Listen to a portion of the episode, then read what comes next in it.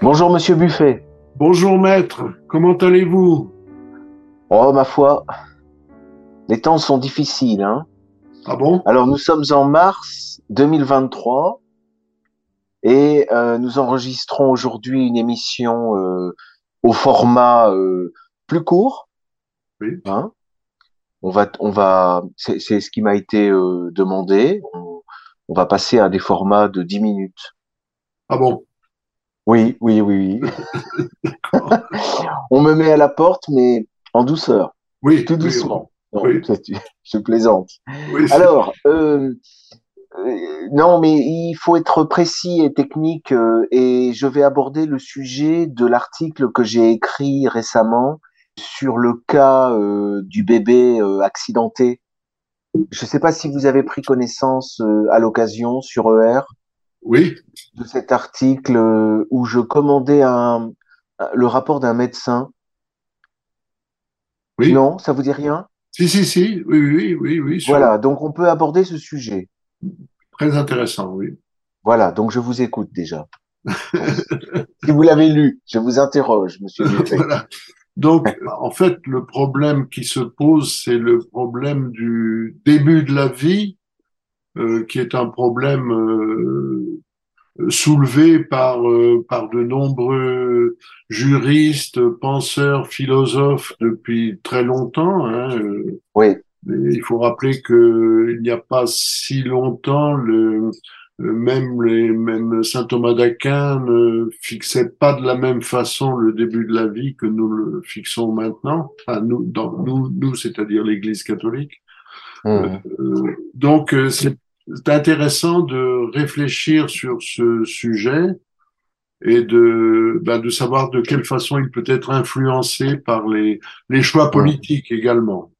Et alors pour l'Église catholique, euh, la, la, position, c'est la conception? C'est la conception, oui. C'est la conception? Oui. Bah oui. Depuis, oui. depuis quand alors? Euh, bah, depuis euh, alors mmh. fixer exactement à quelle euh, à quelle mmh. date ça a été ça a été décidé mmh. mais euh, je crois que c'est enfin c'est c'est l'opinion générale actuellement hein.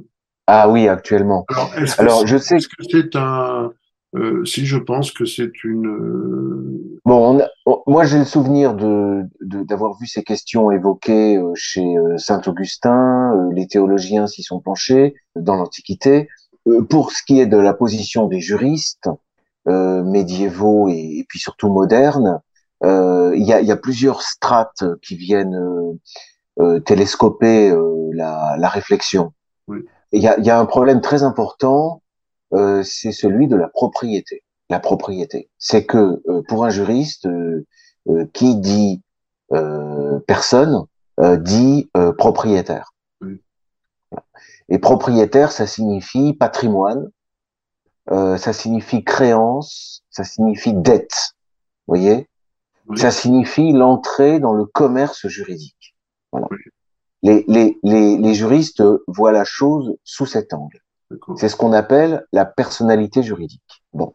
Alors, les juristes ont du mal à concevoir que l'être humain puisse exister indépendamment de la personnalité juridique.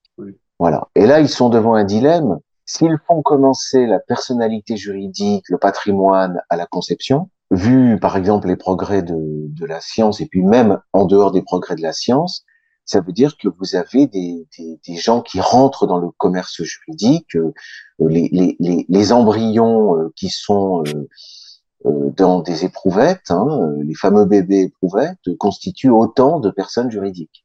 Oui. C'est un peu compliqué. Alors, alors peut-être peut-on euh, euh, peaufiner le, le, critère en, en, en, en situant le, le début au, au, moment où l'embryon se relie à la mère. Vous savez, il y a une opération médi médicalement, je ne serais pas assez connaisseur pour arriver à l'identifier, mais il y a, y, a le, il y, a le, il y a le début de ce qui va être le cordon ombilical. Oui, bon, ça. mais je sais pas. Bon, bah, en tout cas, donc ça c'est une position pour un juriste qui est, qui est un peu difficile, mais euh, il préfère euh, euh, faire commencer la personnalité juridique, c'est-à-dire le, le, patrimoine et la propriété, à la naissance. Oui. C'est le moment où effectivement euh, l'enfant naît et comme on dit, il est vivant et viable. C'est-à-dire qu'il n'est pas mort-né, il n'est pas mort-né, et il est viable, c'est-à-dire qu'il va, il va survivre plus de cinq minutes, si vous voulez. Il est viable, peut vivre. Bon. C'est à partir du moment où l'être est viable et, et vivant que l'on on considère que c'est une personne juridique, c'est-à-dire qu'il a la personnalité avec un patrimoine, la propriété, des créances et des dettes. Il entre dans le commerce. Bon. Mais, mais si vous voulez, le, le, la vision comptable, c'est une vision comptable, froidement comptable, elle a tendance à commander la, la vision, euh, je dirais, plus humaine. C'est-à-dire sous prétexte qu'il n'y a pas, avant la naissance de personnalité juridique, il ne devrait pas y avoir d'être humain non plus. Oui. Oui, parce que les deux sont collés. C'est-à-dire, on peut pas, dans et ça, c'est le système de la propriété privée individualiste. Oui. On ne peut pas décoller euh, l'être humain de la propriété. D'accord. Ce que faisaient les Romains. Les Romains, euh, vous aviez l'esclavage, évidemment, où là, vous aviez des gens qui n'étaient pas du tout propriétaires. Oui. Et puis, de manière plus lâche, vous aviez euh, tous ceux qui étaient sous la puissance du père de famille, euh, qui étaient qui étaient propriétaires, mais de manière euh, euh, de manière plus distante, quoi, par rapport au pater familias. Oui, oui. Voilà. Donc ça, ça c'est c'est- ça c'est un élément, euh, euh, c'est un élément important. Et par ailleurs, euh, lié à cela, euh, les juristes euh, ont du mal également à reconnaître une protection, hein, des droits, euh, au- des droits au sens d'une protection autrement que euh, de manière patrimoniale. C'est-à-dire que si on n'a pas un propriétaire avec des, des créances, avec des dettes susceptibles d'agir en justice, de revendiquer des droits, de demander une réparation, Oui, on a du mal à considérer que l'être en cause est réellement protégé par le système juridique. C'est c'est- c'est- c'est pour ça que vous avez certains juristes euh, qui vont qui poussent l'extravagance jusqu'à vouloir euh, euh, qu'on reconnaisse aux, aux animaux la personnalité juridique. oui, Bon, il faut savoir que dans l'Antiquité, par exemple, l'esclave pouvait n'avait pas la personnalité juridique, mais il pouvait néanmoins être protégé quand même. d'accord. Le, le maître ne pouvait pas faire n'importe quoi non plus sur un esclave. Bon, mais ça, on a du mal à le penser. Oui, oui. On Alors, est- Pour résumer, binaire. On est très binaire maintenant. oui, oui, on est un petit peu brut, disons. Oui, on a du mal à dissocier les deux, ce qui fait le, toute la, l'acuité du, du- de la polémique, c'est-à-dire que évidemment que la, la position catholique, si vous voulez, enfin la position disons religieuse, consiste à protéger l'embryon euh, jusqu'à la naissance euh, comme une personne, mais mais la position euh, juridique euh, laïque, disons, euh, ne, ne conçoit pas qu'il puisse y avoir une protection s'il n'y a pas des droits, s'il n'y a pas un patrimoine. Voilà. Donc c'est un peu un dialogue, c'est un peu un dialogue de sourds, dirais-je.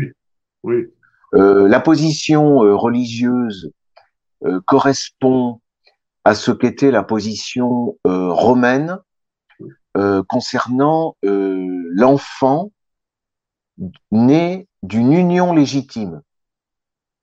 d'accord. Oui, quand un enfant naissait dans le mariage, il était effectivement censé exister dès la conception. C'est-à-dire que, par exemple, si sa mère euh, tombait en esclavage pendant la grossesse, à la naissance, il n'était pas esclave. Ah bon? Oui, parce que sa mère qui le portait, la mère euh, issue du mariage, la mère mariée, pardon, l'épouse, euh, était libre pendant la grossesse. Elle est tombée en esclavage au cours de la grossesse. Et donc, il suffisait que pendant la grossesse, et on avait même le cas d'une femme esclave qui tombe enceinte, qui est libérée pendant sa grossesse, qui se marie, Oui. et puis qui retombe en esclavage, Oui. qui accouche de l'enfant, eh bien, eh bien, quand même, l'enfant était libre. Parce que, ça, parce que pendant euh, la gestation, il y avait eu une- un intervalle, un temps pendant lequel sa mère avait été libre, vous voyez? Donc vraiment, euh, on considérait euh, l'enfant de la femme mariée comme vivant. Et d'ailleurs, et d'ailleurs, c'est le fameux cas de l'infance conceptus en romain, c'est-à-dire que euh, si euh, le père, imaginons, venait à décéder juste après la conception. Oui. Je dirais presque même euh, pendant l'acte. Oui. Eh bien, eh bien, l'enfant existant un instant simultanément avec son père, le père pouvait lui transmettre ce qu'on appelait la potestas, c'est-à-dire que l'infance conceptus, l'embryon, qui est encore euh, très embryonnaire, euh, hérite à cet instant. Il hérite, il devient euh, pater familias. Son père est décédé, hein. il hérite, il hérite. Alors après, il y a un système de tutelle, euh, et puis, et puis, si jamais à sa naissance il est mort, euh, euh, rétroactivement, on considérera qu'il n'a pas existé. Mais s'il naît vivant, on considérera, peut-être rétroactivement, ça restera, ça resterait à creuser, qu'il a existé dès l'instant de la conception. D'accord. Ça, c'était dans le cas de la. Mais, mais, la, mais, mais l'enfant né hors mariage, en revanche, lui, n'existait qu'à la naissance. Vous voyez, donc il y avait les deux positions, euh, comme on dit, les pro-life et les, comme, comme, comment disent-ils, les, les, les pro-choix. Oui. voilà. Alors, ce qui m'a intéressé dans l'article qui a été publié par euh, ce médecin que j'ai publié sur le site d'égalité réconciliation, c'est que euh, le médecin insiste sur la phase transitoire euh, qui voit le l'embryon devenir un fœtus. Oui. Et j'ai trouvé ça intéressant comme, comme critère parce que d'abord, bon, si j'ose dire, ça coupe la poire en deux. Oui. Puisque on est du coup ni à l'instant de la conception, ni au moment de l'accouchement, mais à une phase oui. qui correspond à une phase où, où, où, les organes commencent à se former, y compris le, plus important qui est le cerveau. Oui. Bon. Alors, c'est une phase euh, qui, comme beaucoup de phases, est floue parce qu'on ne peut pas fixer un moment précis où on, on, on passe du, du, de, dans l'embryon au fœtus, mais je dirais c'est pas une raison pour ne pas en faire le, le critère. D'accord. Hein? Parce qu'on a beaucoup de critères, y compris par exemple le, critère qui délimitera la propriété d'une personne de la propriété d'une autre personne. On a beaucoup de cas où le terrain euh, n'est pas si euh, nettement délimité. Oui, oui, oui, non, mais c'est le, principe de la justice. Exactement. Le juge est là pour euh, prendre la décision en fonction de, voilà. en fonction de la Et loi. D'ailleurs, voilà. D'ailleurs, on a aussi, par exemple, entre les entre les sexes, hein, entre le sexe masculin et le sexe féminin, on a de tout temps eu des cas de ce qu'on appelle maintenant les intersexes, mais qui étaient très connus des juristes comme étant des cas d'hermaphrodisme. Oui. Et là, on est effectivement sur euh, une zone euh, grise mais euh, le, le, le, le, magistrat ou le, le, juriste tranche. Il faut, il faut, il faut décider. Donc, le fait que la frontière entre le entre l'embryon et le fœtus ne soit pas absolument franche n'est pas une raison. Oui. Euh, et, d'ailleurs, ce que j'ai aussi remarqué à la lecture de cet article, c'est que euh, même euh, finalement l'accouchement n'est pas un critère absolument précis, oui. puisqu'on a quantité de cas de figure où on ne sait pas trop si euh, l'enfant, et c'était exactement le cas visiblement dans l'affaire Palmade, on ne sait pas trop si l'enfant est né ou pas. Oui. Voilà. Donc voilà, on a affaire avec ces situations-là, qui sont qui sont des situations en fait à analyser et, et, à examiner, mais qui ne sont compliquées que parce que nos, nos concepts sont mis en cause. Oui. Oui. Et pour un juriste euh, chercheur, c'est l'intérêt de ces situations-là. Oui, d'accord. Voilà. Alors, Oui. ce qui peut paraître inhumain, parce que du coup, on a tendance à analyser les choses un peu froidement. Euh, Marx s'en offusquait, vous savez, Ah bon? De ce monde. Oui, oui, le monde du droit romain. euh, euh, il disait euh, un monde sans cœur. voilà.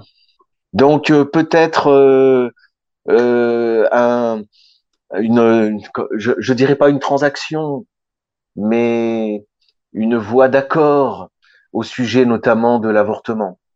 Oui, hein. Euh, que chacun euh, mette un peu d'eau euh, dans son vin euh, pour euh, pour une forme de réconciliation.